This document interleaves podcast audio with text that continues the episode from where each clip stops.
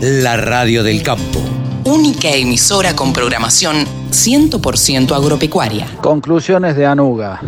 Eh, ha sido una feria con mucha presencia y asistencia de compradores y vendedores, gente de servicios. Me parece que la nota de color la dio la situación de Israel y, y la ausencia más que justificada de, de compradores israelíes.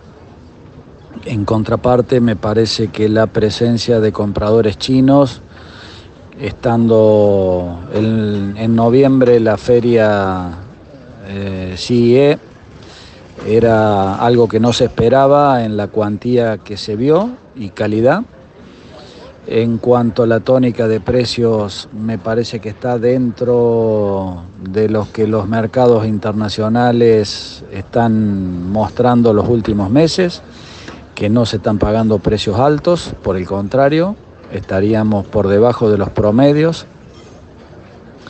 Eh, nos llevamos en las reuniones mantenidas con el instituto eh, tanto con importadores de Alemania como importadores del Reino Unido, la predisposición para trabajar en conjunto con respecto a la nueva normativa de Unión Europea, también los contactos mantenidos a nivel de los funcionarios como el embajador Brun de Alemania, el caso de Berardi en Unión Europea y nuestro agregado agrícola Gastón Funes.